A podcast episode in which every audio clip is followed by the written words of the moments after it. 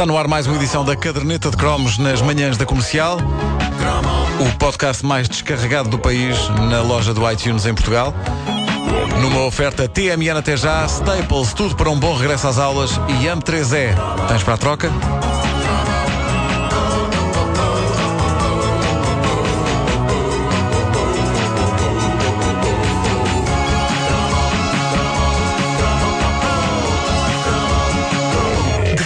Quando há cromos que começam incompletos e que acabam por ser os nossos ouvintes a completar. Eu lembro-me que foi assim com o cromo em que falámos de uma memória televisiva remota de ouvintes nossos, o lendário senhor de barbas que ensinava aeromodelismo a um grupo de petizes. Lembram-se disso? Sim. Que se irritava com eles e que depois não conseguia ter tempo de programa suficiente para mostrar o avião terminado e a voar. Ouvintes nossos lembravam-se disso, contribuíram com informação preciosa para resolver o mistério e provar que não, que o referido programa de aeromodelismo não fora uma alucinação coletiva de um grupo de pessoas na casa dos 40 anos. Tu és um grande preguiçoso, pá. Tu lanças o cromo agora as pessoas que o acabem. Garanto-te que pesquisei. Pesquisei como se a minha vida dependesse disso.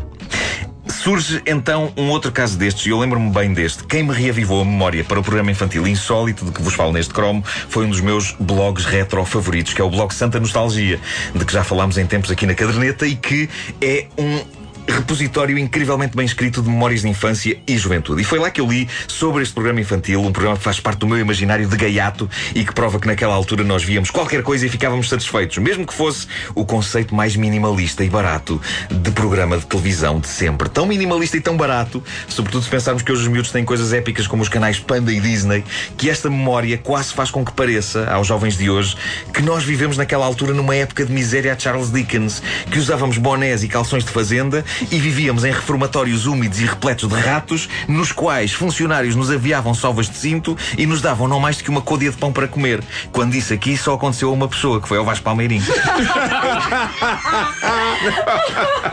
eu, eu- desculpa, eu gostava de imaginar isto. Olha o nosso Oliver Twist. Exato. É, o Gavna. Mas tens ar, tens ar por acaso. Tens, Fazias bem o papel. Ai, ai. Mas, mas é o que este programa de que vos vou falar parece inspirar este tipo de imaginário. Não sei se vocês se lembram disto. Vasco, tu, tu acho que tu eras mais novo. Penso que já não terás apanhado com este conceito vencedor de televisão. Mas houve ali uma, uma altura em que, nas manhãs de sábado, no tempo dos mais novos da RTP, um programa português de contos infantis consistia no seguinte: um senhor ou uma senhora a narrar, enquanto numa folha de papel que enchia todo o ecrã, a mão de um desenhador, segurando um marcador, ia desenhando o que o narrador ia dizendo. Eu lembro que aquilo demorava muito, mas é provável que seja uma ilusão e que não demorasse assim tanto como isso. Mas a sensação que eu tenho era que demorava muito, até porque os traços do desenhador eram muito cuidados. Não se lembram disto? Não. Eu e o Vasco não nos lembramos Era um porque papel. nós somos muito Vocês mais são é novos verdade. que tu e o Isso, a Pedro. banda- É isso. É por isso. Eu aposto que há ouvintes nossos que se lembram disto. Era uma folha de papel, só vias o- o- a pontinha do marcador a desenhar uns bonequinhos. Eu sou tão velho. Eh, mas eu, eu ainda me lembro quando o programa era feito com papiro. Mas era em hieroglifo. Mas desenhava só um desenho? Não, eram vários desenhos, Ok. as folhas iam, iam passando. Agora reparem o quão barato era aquilo e mesmo assim tinha um efeito especial. Nós não víamos a mão do desenhador. E porquê? Porque ele estava a desenhar atrás da folha e a folha era de papel vegetal. Por isso o que nós víamos era a ponta do marcador do senhor que desenhava a tocar na folha do outro lado e o desenho a formar-se perante os nossos olhos. Para a televisão em movimento. Epá, era incrível. Hoje os miúdos têm fíneas e farbes e fêmeas e fermes e fímias e febras.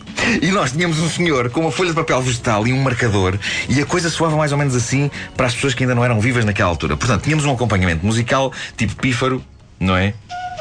Cá está o pífaro. Tínhamos o som do marcador a riscar o papel e depois ainda havia mais uma camada que era a narração.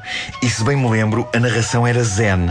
Era tipo: O André era um menino muito traquina que gostava de brincar com o seu cãozinho Liru nas margens do lago. E a ponta do marcador a desenhar o André. Com umas folhinhas. Com muito tempo e muito sossego. Um dia, o Liru foi nadar e descobriu uma família de patinhos. E os patinhos deram uma grande coça no Liru, bicando-lhe na cabeça. Esta parte não acontecia, mas a, Mas a verdade é que eu fiquei estimulado a testar se este tipo de coisa ainda funciona com os miúdos de hoje. E logo à tarde, vou fechar-me na varanda do quarto do meu filho, vou colar uma grande folha de papel vegetal no vidro e vou estar lá por trás a contar-lhe uma história e a desenhá-la ao mesmo tempo com um marcador, esperando cativá-lo com uma divertida fábula sobre um bicho de focinho pontiagudo que descobre uh, um guarda-chuva mágico que o leva até uma bota gigante onde vive uma família de ratos. Eu na varanda, ele no quarto, olhinhos postos no vidro enquanto eu desenho.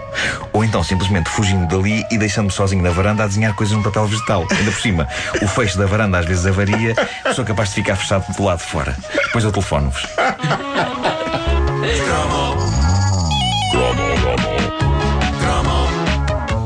Cromos da caderneta todas as manhãs na rádio comercial com o apoio TMN. Até já, Staples, tudo para um bom regresso às aulas e AM3E tens para a troca.